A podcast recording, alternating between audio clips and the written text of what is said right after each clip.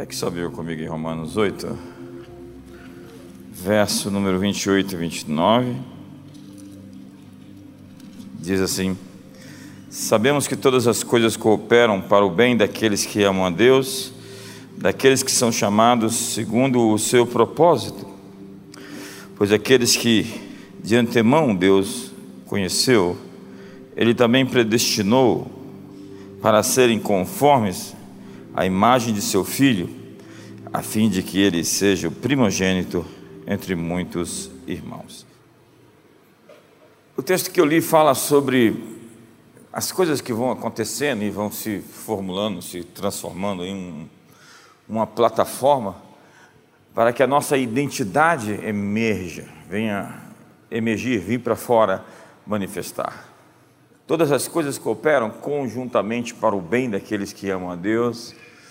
E aqueles que o amam, aqueles que são conhecidos por Deus, ele os predestinou para serem conformes à imagem do seu filho. Há textos semelhantes a ele, como diz que até que todos cheguemos à estatura da perfeita varonilidade do filho de Deus, ou amados ainda não se manifestou o que havemos de ser, porque quando ele se manifestar, seremos semelhantes a ele, porque o veremos como ele é. Todos esses textos estão falando sobre crescimento e desenvolvimento pessoal em um padrão. Jesus é o alvo, ele é o objetivo, ele é o sonho, ele é o molde, ele é a maneira como Deus, o autor da vida, deseja nos pintar, de conformidade na imagem da sua perfeita estatura ou varonilidade. Hoje se usa muito o texto, o termo, a expressão, a melhor versão de você. Isso está sendo muito repetido para designar o estado onde você alcança crescimento pessoal, para atingir o seu melhor estado, o seu melhor eh, desempenho, a sua melhor condição sobre si mesmo. É a doutora Carolyn Leaf que publicou um livro que nós tivemos a oportunidade de traduzir para publicar em português também, chamado Seu Perfeito Você, onde ela descreve esse desenvolvimento pessoal para alcançar sua mais alta performance na vida. E você vai ver hoje os vários cursos elaborados com o fim, com o propósito, com a promessa de que você venha desenvolver-se. O Dr. Miles Monroe chamava tudo isso de potencial. Eu me lembro quando eu ouvi a primeira vez, há 30 anos atrás, em 1991, e eu fiquei muito chocado com a mensagem que ele trouxe sobre o poder que existe dentro de cada um de nós. Ele usava a figura da semente, semente que pode crescer, florescer e se tornar grande e se multiplicar. E ele perguntava: Eu tenho uma semente na minha mão, o que eu tenho? As pessoas respondiam: Uma semente. Não, eu tenho uma floresta dentro da minha mão. Eu tenho uma semente com árvores que têm frutos, com mais frutos e com mais árvores, que se tornam uma grande floresta. Um pequeno óvulo fecundado por um espermatozoide, ou seja, uma semente, vai se tornar um homem ou vai se tornar uma mulher. Um homem tem dentro dele uma nação. Dentro de um peixe há um cardume. Em uma semente há uma árvore com outras árvores que faz dela com o potencial de se tornar uma floresta. Minha pergunta para você essa noite é: o que existe dentro de você? Deus nos dá a vida em sementes, em pequenas coisas, que podem florescer e podem frutificar. E todos nós, para o bem ou para o mal, estamos sendo transformados. E há sementes boas. A Bíblia diz que Deus plantou o trigo e o inimigo veio à noite e plantou o joio. Uma semente ruim. Alguns de nós têm se tornado amargos, promíscuos, críticos, dissimulados.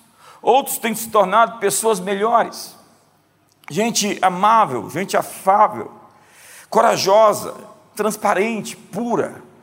A grande pergunta de um bilhão de dólares é: no que você está se transformando? A tarefa mais importante na vida não é o que você vai fazer, mas em quem você vai se tornar. Voltemos ao poder das sementes. Jesus disse que se você tiver fé como um grão de mostarda, a menor das sementes, você pode dizer às montanhas que elas se ergam. Uma fé de um pequeno grão de semente, uma semente de mostarda, pode mover montanhas. Gênesis nos diz que Deus fez as sementes de acordo com a sua própria espécie, fez as criaturas de acordo com a sua espécie. A semente de um animal produz o mesmo tipo de animal, assim como uma semente de arroz produz arroz, uma semente de trigo de trigo, uma semente de cevada, cevada. Uma semente de carvalho faz nascer um carvalho. Dependendo do ambiente, dependendo do solo, dependente do terreno, do clima, essa semente de uma árvore chamada carvalho pode se tornar um carvalho sadio ou um carvalho frágil. Você sempre será você, mas você pode ser você melhor ou você medíocre. Você pode se tornar um pior você. Suas escolhas vão transformando você. Isso é epigenético. Isso é altamente divulgado no mundo científico. E quando você escolhe, você altera a sua estrutura intramolecular. E você se transforma. Suas escolhas estão modificando você sistematicamente. E quando eu digo medíocre, entenda chegar ao meio da montanha.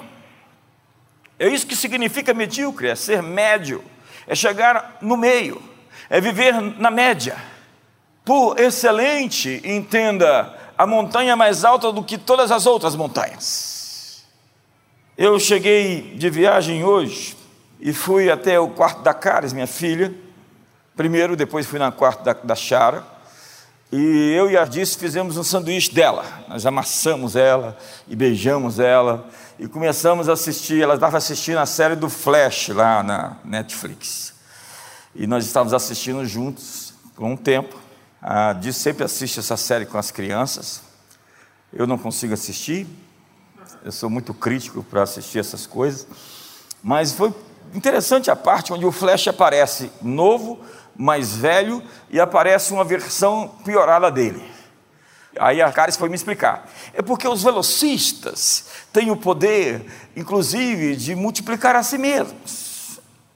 E apareceu uma versão dele lá, onde ele era um sujeito mau. Sabe, você não pode se transformar em muitas pessoas, mas você está se transformando numa pessoa. Você teria a opção de realmente, pelas suas escolhas, se transformar em quem você deveria se tornar ou em quem é, é o lado negro da força, né? como dizem. Um Sith ou um Jedi. Você não pode se reproduzir, mas está exatamente agora esculpindo o caráter da pessoa que você vai ser para sempre. Você faz decisões e suas decisões fazem você. Primeiro você faz os seus hábitos, depois os teus hábitos te fazem. A segunda parte da sua vida é decidida pela primeira parte, nos hábitos que você acolheu e abraçou.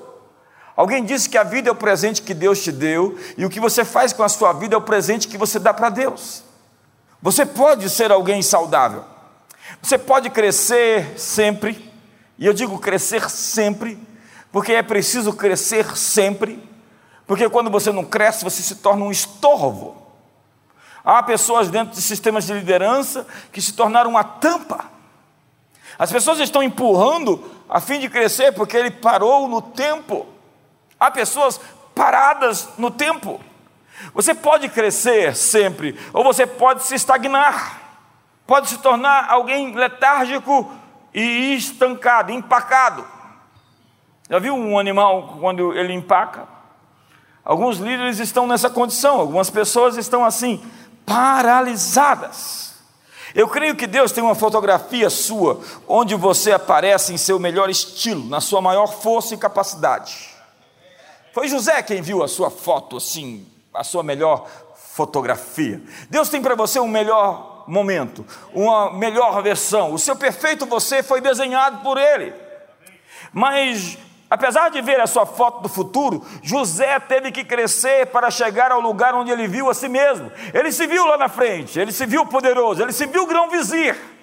Mas a estrada até lá não foi muito confortável, na verdade foi totalmente difícil. John Maxwell diz: você não sobe ao topo, você cresce até o topo. É preciso crescer, é preciso amadurecer, é preciso desachupetar. Tem pessoas ainda com comportamento infantil, tem crentes que ainda são muito, muito carnais. Pessoas que se melindram facilmente, que estão sempre se machucando e se ofendendo, são pessoas que não cresceram. Deus quer que você cresça. Deus quer que você crie um padrão, eleve o padrão. Deus deseja que você seja uma fonte de inspiração para as outras pessoas. Deus quer que você cresça, para que o seu povo seja encorajado.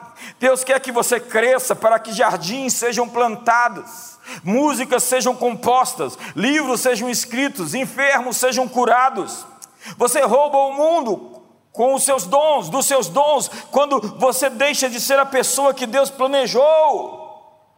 Mas é preciso desenvolver-se Alguém disse: evolua tanto que os outros precisarão conhecer você de novo.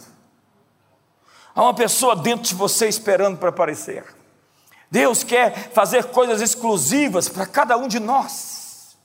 Deus quer realmente nos dizer que todos nós somos VIP, very important people, todos nós somos importantes para Ele. Ele nos trata singularmente, Ele mesmo desenhou sua singularidade, Ele fez você e quebrou a forma. Ele não quer que você se torne outra pessoa, Ele quer que você seja você no seu melhor desempenho, na sua melhor performance. Você simplesmente tem que alcançar em vida a imagem que Deus tem em mente quando criou você. Ele lhe desenhou, Ele lhe fez para se tornar alguém lá na frente, compareça ao lugar onde Ele lhe chamou para estar. Nesse caminho há curvas, há pedras, há espinhos, há traições, há mentiras, há muitas situações que você vai ter que enfrentar. Deus tem em Suas mãos o seu melhor retrato agora, e você simplesmente tem que alcançar em vida essa imagem que Ele tem em mente sobre você. E seu chamado é ficar mais parecido com você mesmo. Hum. Eu já contei essa história anos atrás aqui. Fizeram um congresso dos cabeleireiros nos Estados Unidos e pegaram um sujeito de uma periferia e levaram para um hotel de luxo e arrumaram o sujeito, deram um terno para ele italiano, um sapato italiano também. e arrumaram, deram um, um corte de cabelo para ele novo e fizeram dele um, um manequim. Ele, muito carismático, recebia as pessoas na porta e tiraram uma foto dele antes, durante e depois do processo. O gerente do hotel ficou muito satisfeito com o trabalho daquele rapaz naquele evento e disse: Amanhã termina o evento, mas amanhã cedo você está contratado, você vai trabalhar para mim. E vou te pagar um bom salário para você ser recepcionista aqui no hotel. E ele ficou feliz com aquela proposta, mas não voltou. Então o gerente foi atrás do rapaz, procurando, pegou aquela foto dele todo bonitão, arrumado, e foi ali por onde supunha-se que ele morava. Perguntou sobre ele: Você conhece? Você já viu? Você sabe onde ele mora? Ninguém sabia. Ninguém conhecia o dito cujo, o dito rapaz. Então ele teve uma ideia, ele pegou a primeira foto, a foto dele maltrapilho, mal arrumado, sujo. Então, foi aos mesmos lugares onde tinha procurado e perguntou: Você conhece essa pessoa? Então alguém disse: Sabemos quem ele é. Ele mora bem ali, naquele lugar. Ele não foi reconhecido por aquilo que ele foi transformado momentaneamente, ele foi reconhecido por aquilo que ele voltou ao seu passado. Porque um homem sem uma visão de futuro sempre retornará ao seu passado. Sabe, nós não vivemos por vistas, vivemos por fé. E não estamos olhando o momento, estamos olhando o futuro. Existe uma foto sua, próspera e feliz. E existe também uma fotografia de você, onde você está pobre e debilitado. É possível que você abrace um estilo de vida que vai lhe levar à montanha acima de todas as montanhas, a excelência. Ou você pode assumir um estilo de vida simplesmente medíocre ou ainda inferior. Deus deseja tirar você de dentro de você. Isso que significa a palavra desenvolver. Desenvolver é desinvolucrar, significa desatar, desamarrar, desfazer os nós. Há pessoas presas por pequenos nós, nós de comportamento, que impedem a pessoa de passar de fase. Rixas, intrigas, disputas atrasam você. Livre-se da carga, da amargura do passado, das coisas que você lembra. O diabo vai tentar trazer a imagem, sua pior lembrança, a sua pior fotografia do seu passado e tentar te prender lá. Mas Deus pintou um quadro do seu futuro e está chamando você para conquistar aquilo para o qual você já foi conquistado. Me ajuda aí! É incrível como o inimigo trabalha com memórias e ele fica tentando te manter preso naquela fotografia. Isso, você passou por isso talvez hoje. Aquela lembrança que todos nós em algum momento podemos ser afligidos, atacados por algo que nós não temos alegria de reviver, de sentir, ressentir é sentir outra vez o que é uma estupidez. Existe uma imagem sua perfeita de quem Deus quer lhe transformar.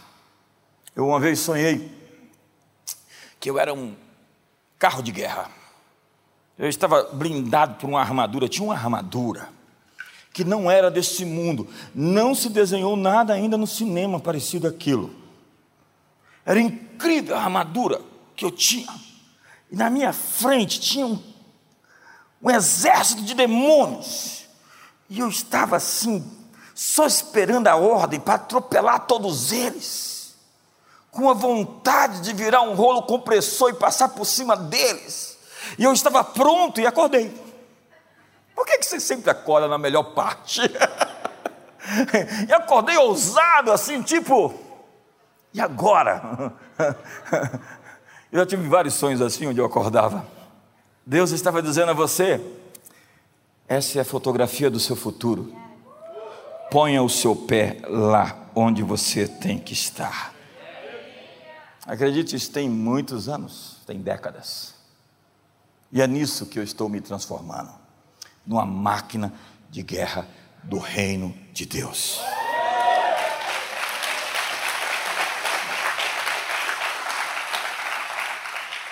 Para alcançar sua melhor versão, para se tornar seu perfeito você, para encontrar essa imagem sua perfeita de quem Deus quer lhe transformar. Você precisa desenvolver-se. Você tem que decidir, portanto, o que você não deseja ser. Esse é meu primeiro ponto. Decida o que você não deseja ser. Eu estudo a Bíblia por arquétipos. Eu vejo personagens na Bíblia e sei que eles representam comportamentos. Eles são a representação de algum espírito. Entenda que existem personagens bíblicos que me dá calafrios. Eu fico assustado ao vê-los. É verdade. Eles são arquétipos do mal. Eles são os modelos do que não se tornar, do que não fazer. São anti-heróis, são anti-referenciais, são anti-modelos. Na Bíblia é fácil encontrar gente que era do bem e se tornou gente do mal, gente que mudou de lado. A Bíblia é um livro cheio de arquétipos, é incrível como o arquétipo de Davi é tão forte. Naquele dia, o menor deles será como Davi, o Messias era chamado de filho de Davi. Davi se tornou o arquétipo do homem segundo o coração de Deus, que até peca, mas se arrepende. Não fica vivendo dissimuladamente, fingidamente, como um ator, como um Hipócrates, como um hipócrita. Davi é esse arquétipo divino, que a Bíblia dá testemunho dele como um homem segundo o coração de Deus, que viveu, segundo Atos capítulo 13, verso 36, e serviu a Deus na sua geração e depois morreu. O testemunho de Atos é que Davi serviu a Deus na sua geração e depois morreu. Davi serviu a Deus. Esse é o resumo de toda a sua vida. Na sua geração, Davi serviu a Deus. Por que isso é tão importante? Porque há pessoas que vivem para servir a si mesmas. Elas até dizem que são servas de Deus, que estão a serviço de Deus, mas elas estão por conta própria. Seu foco principal está em si mesmo. Eu sinto lhe dizer essa noite: você nunca se tornará o melhor que você pode ser se seu foco for simplesmente você. Ninguém consegue ser realmente feliz se seu foco principal for ser feliz. Felicidade é o resultado de escolhas certas, nunca é um alvo. Eu tenho medo de pessoas que têm o alvo de serem felizes. Essas pessoas vão fazer qualquer coisa para chegar onde querem. Na verdade, quanto mais você se preocupa com a sua própria satisfação, menos satisfação você terá.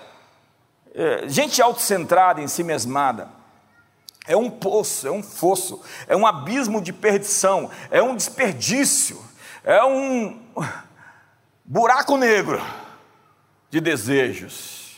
Nós somos feitos para os outros, somos felizes nos outros, existimos uns para os outros. Eu tenho medo de uma mulher que simplesmente quer ser feliz e exige felicidade para o seu marido, ou do marido que quer ser feliz e exige felicidade, extraindo, sugando, vampirando a força, a energia do seu cônjuge.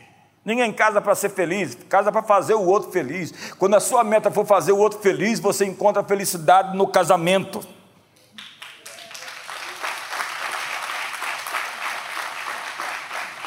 E é servindo os outros que você se torna maior que os outros, diz a Bíblia.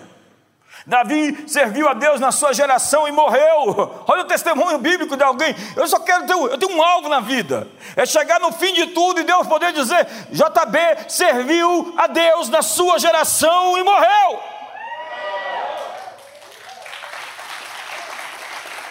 Porque a vida dedicada somente a si mesmo é mesquinha, é pequena, é pobre, é rasteira. Por isso que o casamento é o teste de todo homem e de toda mulher. É ali, no casamento, que você se torna a sua melhor ou a sua pior versão. Você foi feito para amar sua esposa, para dar a sua vida por ela, para morrer por ela, cuidar de seus filhos, dar a sua vida para os amigos e servir a Deus na sua geração. Deus nos fez para ser felizes, tornando os outros felizes. É assim que somos feitos. Não somos um fim. Nós somos somente um capítulo da história. Nós somos um intervalo, uma transição. É incrível, nós estamos aqui e a Bíblia, a Bíblia diz que a vida é como uma neblina que passa rapidamente. A carne é como a flor da erva que seca, murcha e para mais nada serve a não ser para o fogo. Nossa maior alegria, portanto, é depois de ter cumprido tudo, passar o bastão para a próxima geração, porque a gente não é eterno. Não existe um Highlander aqui, um ser angelical eterno. Existe? Se fosse, é presente. Nós vamos expulsar o demônio de você. José cumpriu o seu sonho depois de cumprir o sonho dos outros. Você terá seus sonhos cumpridos ao cumprir sonhos de outras pessoas. Nessa vida, o que importa não é o que você alcança, é o que você se torna. Prosperidade é se tornar a cada dia sua melhor versão imaginada por Deus. Sabe, o professor holandês Henry Nouwen, escritor também, abandonou o ambiente universitário ele lecionava em Harvard, em Yale, e de repente ele disse que aquele ambiente não evocava do seu interior a pessoa que Deus queria que ele fosse. Ele estava infeliz. O famoso escritor então foi morar em uma pequena comunidade a fim de cuidar de doentes mentais. Ele entregou a sua vida por quem não podia retribuí-lo e encontrou realização interior.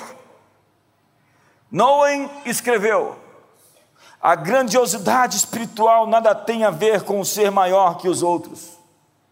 Tem tudo a ver com ser tão grande quanto cada um de nós possa ser. Em segundo lugar, para encontrar a imagem perfeita que Deus pintou sobre você lá no futuro, para se desenvolver, você precisa lidar com a pessoa que finge ser. C.S. Lewis escreveu: Quanto mais nós deixamos de ser o que chamamos de nós mesmos, mais verdadeiramente nos tornamos nós mesmos. Você é alguém projetado para uma função que expressa a intenção do designer. Quem te desenhou sabe para que você foi feito. Veja um carro na montadora, ele foi desenhado e foi feito com um objetivo. Esse microfone ou qualquer coisa tem propósito. Você não está aqui levado por forças fortuitas, pelo acaso. Você foi designado, você foi propositalmente feito. Você tem um plano, existe um desígnio para você. Você é uma coleção armazenada de experiências, emoções, valores, percepções e desejos. Sua alma é tão distinta e original como o seu rosto físico. Então, ame quem você é. Ame quem você é. Você ama os outros quando você vive de bem consigo. Se você está mal-humorado consigo, se você não gosta de você, tampouco gosta de ninguém. E quando gosta, tenta substituir aquele por Deus, idolatrando uma pessoa que deveria ser simplesmente amada e não adorada. Quando você se encontrar com Deus, Ele lhe perguntará por que você não foi você. Quando cresço para me tornar quem sou, me liberto de quem finjo ser. Há pessoas que começam a conversar com você e se exibir. O papo delas é contar vantagem, é falar de si mesmas. Quando não conheço a pessoa importante que eu sou, preciso tentar provar aos outros a minha própria importância. Disse que um tenente recém-promovido quis impressionar o soldado raso, que acabou de chegar na sua sala, e mostrar como ele era amigo do general. Quando o soldado entrou no seu escritório, ele pegou o telefone e fingiu estar falando com o comandante. Sim, general, pode contar comigo. Essa noite, jantar na sua casa, muito obrigado. Bateu o telefone no gancho e perguntou ao soldado: O que você quer? Ele disse: Eu vim consertar o seu telefone porque ele está quebrado. As mídias sociais estão cheias de gente assim tentando se afirmar, gente fazendo propaganda de si mesmo, tentando provar que é importante, vendendo a si mesmo em busca de significado. É incrível. O problema de quem vive se vendendo é que é muita oferta, vai fazendo o produto ficar mais barato. Fingir todo o tempo dá muito trabalho. Projetar uma imagem nos deixa bastante cansados. Quando alguns não conseguem esperar, eles começam a fingir o crescimento, eles falsificam a espiritualidade. Eu tenho que entender que eu tenho a vida inteira para crescer, que eu sou uma obra inacabada. Então é preciso lidar com a atenção de quem eu sou hoje e quem me tornarei amanhã. Então, por vezes, o personagem abduziu o ator. E quando isso acontece, é o começo do fim. É aquele John Deep que foi engolfado pelo tal do capitão Sparrow. Você sabe. Você é melhor com essa cara de quem não, nunca assistiu Os Piratas do Caribe. É muito bobo aquele filme. É o Joker, que simplesmente se apropriou da personalidade do ator. Então o ator foi vencido pelo personagem. Há pessoas por aí que são atores, elas estão ali aparecendo, mas só são personagens. O personagem ganhou a batalha contra o ator. Sabe, rivais e opositores do seu melhor retrato estão se acotovelando para tomar lugar na sua alma. Há uma batalha acontecendo. E ela acontece nas profundezas do seu interior para despertar o seu melhor ou o seu pior desempenho. O Armagedon da história está acontecendo nas profundezas da sua alma. Você pode responder com amor ou você pode responder com medo. E todas as vezes que você responde com medo, você peca. Com medo de não ter dinheiro, pessoas estocam, viram ranzinzas, gananciosas. Com medo de não casar, casa com o primeiro rinoceronte que aparece. O medo é o pior dos conselheiros. Diga para a pessoa do seu lado aí, grita para ela: não ouça o medo. Você pode se revestir de virtude e despir-se do pecado, ou pode permitir que o seu eu torto, atraído por maus hábitos, controle você. Seu eu melhor versão é uma fonte de inspiração para as outras pessoas.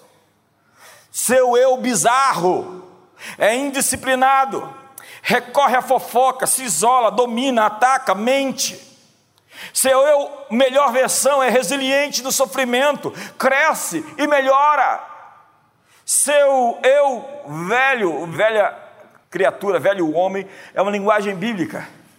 Busca justificar suas falhas, acusando outras pessoas dos seus problemas.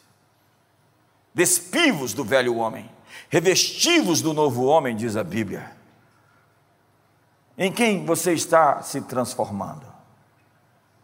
A propósito, a criança que você foi se orgulharia do adulto que você se tornou? Terceiro, está um silêncio aqui hoje. É preciso lidar com o eu que eu acho que deveria ser. Outro dia eu encontrei um casal que morava na Flórida e que foram fazer missões aos ribeirinhos da Amazônia. Eles saíram do padrão de vida da Flórida para ir para a Amazônia para os ribeirinhos. E incrivelmente estavam radiantes de alegria, felizes. Eu pensei, isso é um chamado. Eles ouviram a voz de Deus e eles seguiram um comando. Pedro disse a Jesus: Senhor, e João? E Jesus responde: João é da sua conta, Pedro. Pedro, hoje você vai para onde você quiser, amanhã vão te carregar sem você querer. Pedro ficava competindo com João. Eu não sei se isso é verdade até hoje. A comparação, é não. A comparação mata o crescimento. Tem pessoas que são matutinas, outras que são noturnas. Não é porque alguém está feliz e radiante fazendo missões na Amazônia que eu tenho que ir para lá também. Deus o criou para desejar o plano que Ele traçou para a sua vida. Ele opera em nós o querer e o realizar. Ele me dá a vontade e Ele me dá o poder para realizar aquilo. Há pessoas vivendo sob uma nuvem de culpa, porque seu tempo devocional não é o que ele acha ideal. Porque tem pregadores que pintaram um nível tão alto de espiritualidade que na verdade virou uma opressão. Eu tenho um crise com esse pessoal que fica, eu jejuei 40 dias. jejuou 40 dias, fica quieto. Você jejuou para Deus te aplaudir e te celebrar. Quando você está atrás dos aplausos dos homens, você não tem mais recompensa de Deus. Porque tem gente que, assim, ele fica assim, tipo espiritual. Tenho medo desse povo. Ele está tentando chamar atenção, é um poço de carência. Tentando transferir sua carência numa perspectiva espiritual, chamando atenção pela sua espiritualidade, a sua santidade. Então eles dizem: você tem que orar tantas horas, tem que jejuar tantos dias, tem que ler tantos capítulos da Bíblia. E a comparação dispara a competição. Sua maturidade não é definida pela sua capacidade de obedecer regras, mas pela capacidade de se relacionar corretamente com Deus, corretamente com as pessoas. Sua vida espiritual não é medida por seu tempo devocional ou por suas disciplinas espirituais. Você deve orar e ler a Bíblia diariamente. Mas alguns fariseus fazem isso melhor do que você. E eles até jejuam toda semana. As pessoas podem até ser muito disciplinadas e continuar a ser orgulhosas e más. A propósito, eu conheço muita gente que converteu e ficou pior. Crítico, julgador, todo mundo feliz. Ele, vigia, irmão. Orgulhoso, dono da verdade, intolerante. Práticas devocionais são espontâneas. Vida devocional é permanecer em contato com Deus. Quando encontro Sua presença, meu eu melhor desperta, minha natureza verdadeira acorda e se manifesta. Quarto, é preciso lidar com o eu que os outros querem que eu seja. Eu estava na universidade e chegou uma moça na nossa sala e disse: Estão em sétimo semestre de direito, meu pai é advogado, queria que eu fizesse direito a qualquer custo, então eu vou fazer, eh, terminar esse curso, entregar o diploma para ele e falar: esse é o seu diploma, agora eu vou atrás do meu. Falei: que conta você está pagando? Saul vestia 52 longo e Davi 38 médio. E o Pedro 64. Saul queria colocar a armadura dele em Davi. Imagine eu com o blaze do Pedro andando aqui. Me arrastar no chão. Ele imaginou que o que era útil para ele serviria a Davi. Nós não somos produzidos em massa, nós somos manufaturados. Você tem um número único, nós somos outliers, feitos sob medida. Imagine uma loja que só vende um tipo de camisa de uma única cor, tecido e tamanho. Eu tive o privilégio de receber nosso bebê Char, com uma personalidade única, diferente. Quando chegou a cara, eu falei: Deus, como o Senhor faz as pessoas diferentes? Como elas são diferentes, uma da outra. A Char é toda elegante, né? toda fina. A cara estava me dando um murro hoje, me, me espancando. Ele faz karatê, assim, ela brinca, ela brinca de briga. E, e ai de mim se eu vencer. Tem pai que não tem autoestima e fala assim: deixa eu ganhar agora, porque vou me dar bem. Deus nos trata singularmente. Jesus foi severo com o jovem rico, terno com a mulher adúltera, paciente com os discípulos, áspero com os escribas, gentil com as crianças, gracioso com o ladrão da cruz. Deus deu um altar para Arão, uma canção para Miriam, um cajado para Moisés, um novo nome para Pedro e uma capa para Eliseu. Deus não trabalha com tamanhos únicos. Discípulos são feitos artesanalmente, são artesanais. Amar alguém significa desejar que essa pessoa se torne a melhor versão que ela possa se tornar, a melhor pessoa que ela pode se tornar. Isso é casamento. É estranho as mulheres. E você tem que aprender a rir delas, porque senão você enlouquece. E lá em casa eu tenho quatro. Mas pessoas vencidas pelo mal se tornam amargas, pessoas feridas se tornam ressentidas, cheias de ódio e desfocadas do seu eu melhor. Nelson Mandela estava preso, ele estava na ilha de Robbins, e ao invés de uma calça comprida, lhe deram um calção. Seus captores queriam que ele parecesse um menino e não um homem. Eles queriam seu aval para a sociedade racista do apartheid social. Eles queriam seu ódio vingativo manifesto. Mas Mandela chamou seu cárcere de universidade. Durante 27 anos, sofreu, aprendeu e cresceu, conquistou os guardas da prisão Saiu da prisão para se tornar o presidente da África do Sul. Quinto, eu preciso lidar com o eu que temo que Deus queira que eu seja. Sabe, algumas pessoas têm crise com a vontade de Deus. A vontade de Deus para muitos de nós é obscura. Ao se relacionar com Deus e conhecê-lo, você descobre que pode confiar nele. Eu vim aqui hoje para te dizer: você pode confiar nele. Eu vim aqui para lhe afirmar: você pode confiar nele. Eu vim aqui para lhe dizer: confie nele. Eu vim aqui para dizer: lance todas as suas apostas, suas, suas fichas, sua confiança, sua esperança nele. Não será envergonhado, não será confundido todo aquele que nele confia. As coisas parecem imprevisíveis.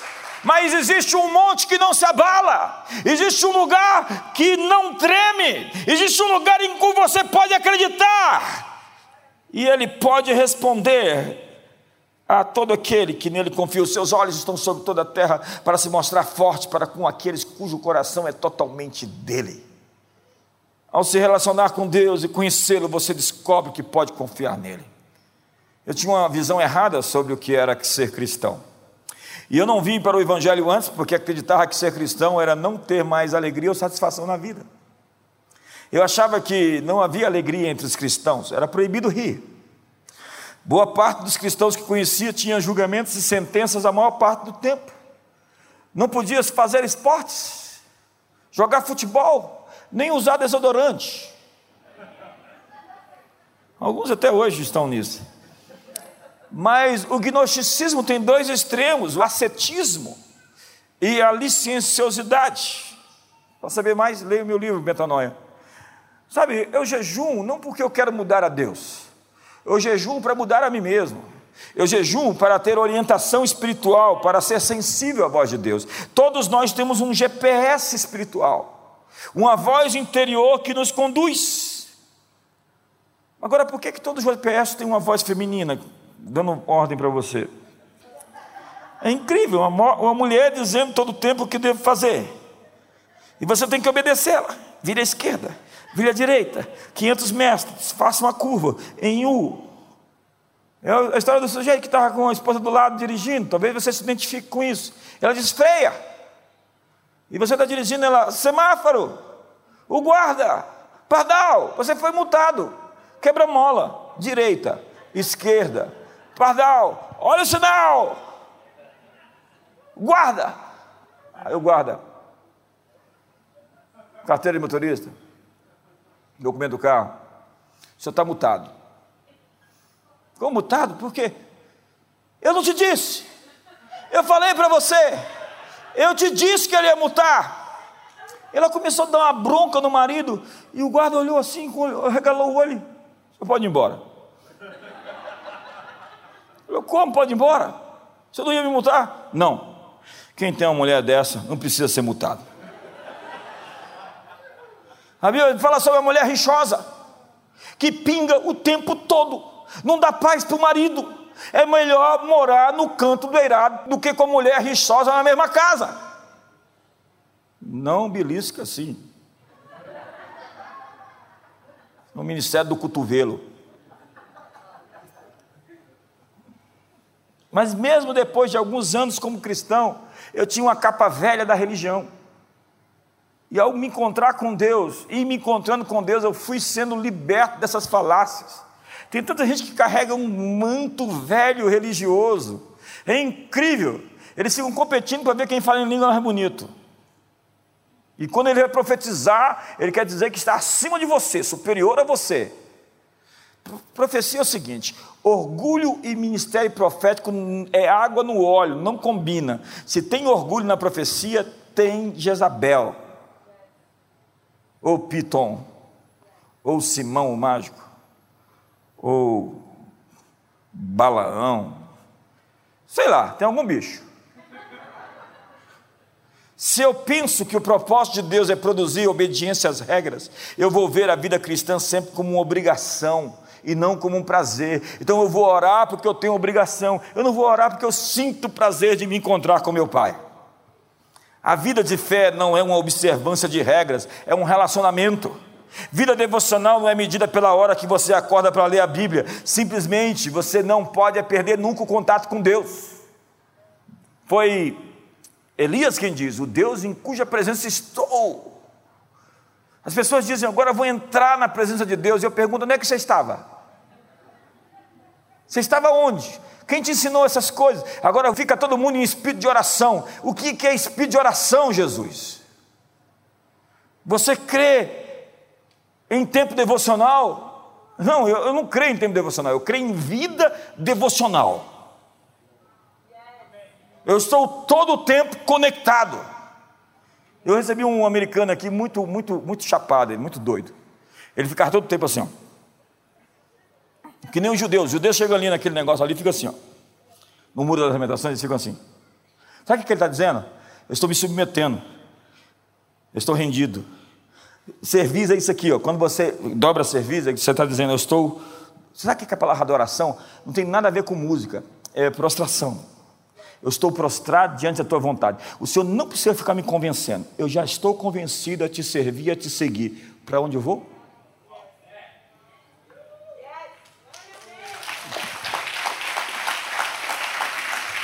Sexto, estou terminando. Ah, até eu achei ruim agora terminar.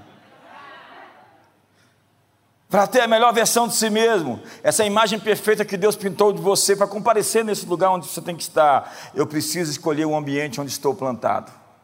O ambiente tem um produto, a atmosfera, a atmosfera não mente. Eu chego na atmosfera, eu sei o que existe ali. Eu fui um homem treinado para discernir atmosferas. As samambaias sabem mais de atmosfera do que nós, homens. Numa atmosfera de ódio, de rixa, de disputa, de intriga, as samambaias morrem. As plantas são especialistas em ambiente. Você sabe, é, é, é, o embaixador do Fiji era daqui da igreja, e ele falou para mim que no avivamento das Ilhas Fiji, os peixes voltaram do mar e começaram a povoar as águas ao redor da ilha. A árvore, as árvores floresceram, a natureza respondeu ao avivamento. É incrível, é incrível. Agora, crianças, bebês sabem. Seus filhos sabem quando um casal vive infeliz. Essa palavra divórcio nunca deveria existir dentro de uma casa. Não é opcional. Seus filhos não podem crescer num ambiente de insegurança, onde eles não sabem se papai e mamãe vão viver o resto da vida juntos ou se eles vão se separar. Imagine o coração de uma criança, como ela se sente dentro de um ambiente desse. Sabe, a melhor coisa que você pode fazer pelos seus filhos é amar a mãe deles, sacrificialmente. O lugar onde você está é decisivo para quem você vai se tornar. Nós tentamos criar um ambiente onde um, existe um teto alto, mais alto que podemos assim estabelecer. Obviamente que nós somos uma organização e tem regras para crescer, para estabelecer perímetros. A carpa japonesa, chamada koi, cresce de acordo com o tamanho do seu ambiente. Num pequeno tanque, ela não passa de 5 ou 7 centímetros. Mas se colocada num lago, ela cresce até três vezes esse tamanho. Dependendo do ambiente onde ela está, ela cresce. As pessoas têm a tendência de crescer de acordo com o ambiente que as cerca. Como diz o Salmo 92, os justos florescerão como a palmeira, plantados na casa de Deus serão cheios de seiva e de verdor na sua velhice ainda darão frutos. Você plantado no ambiente certo, você frutifica. A função da árvore não é tentar dar frutos, mas permanecer junto ao rio. Se você permanece plantado, se permanecerdes em mim, as minhas palavras em vós, pedireis o que quiserdes. Entenda que esse pedir o que quiser, ele está condicionado a permanecer. Tem gente que acha que tem um ministério, até que se desconecta da fonte do rio, e aí começa a secar, começa a atrofiar. Um dedo fora do corpo seca. Qualquer, nós somos um corpo. Cristãos precisam se conectar, tem que tomar ceia, tem que participar, tem que comungar. Eu fui ferido na comunhão, só vai ser sarado na comunhão. Há tantos textos que eu podia citar. Nós precisamos de teto, de um lugar seguro que nos protege, uma terra onde plantamos, onde colhemos, um lugar para chamar de seu, um lugar para pertencer. Gente que não tem casa é órfão, está sem cobertura e, portanto, atingido na mente. A Bíblia diz em Isaías: toda a cabeça está ferida, desde a planta do pé até o alto da cabeça. Só restam chagas inflamadas e cheias de pus. Sabe, pessoas solitárias, pessoas sozinhas, são pessoas com problemas. Se andarmos na luz, como na luz Ele está, temos relacionamento profundo uns com os outros.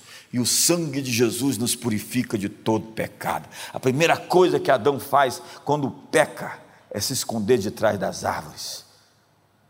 E aí chega com a conversa estranha.